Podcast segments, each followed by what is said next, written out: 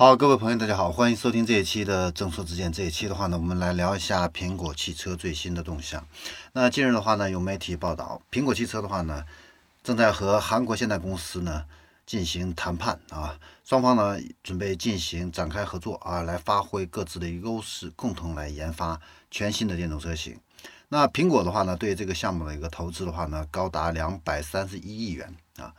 那为了推动这个电动汽车项目的一个发展的话呢，在苹果呢在上半年啊就有意收购初创公司 Canon 啊。最近的话呢，它的汽车开发组又跟韩国的多家企业就重要的零件供应展开了谈判。此外的话呢，苹果还跟 LG 公司进行了会谈啊。那 LG 公司和麦格纳的合资公司将会共同给苹果进行。电动车动力系统的一个研发啊。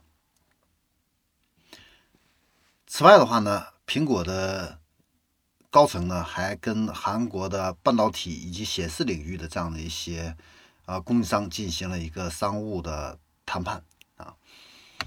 那目前呢，这些谈判的话呢，还是处在一个早期的一个阶段。另外的话呢。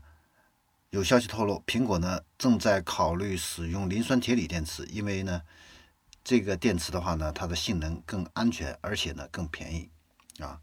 那如果的话呢，苹果要选择磷酸铁锂电池的话呢，有可能会从中国采购啊，因为目前韩国的供应商它是不生产磷酸铁锂电池的。那国内的话呢，磷酸铁锂电池最大的一个供应商生产商的话呢，就是比亚迪。如果要是苹果从比亚迪来采购磷酸铁锂电池的话呢，这个对比亚迪的一个股价又会形成一个利好刺激啊。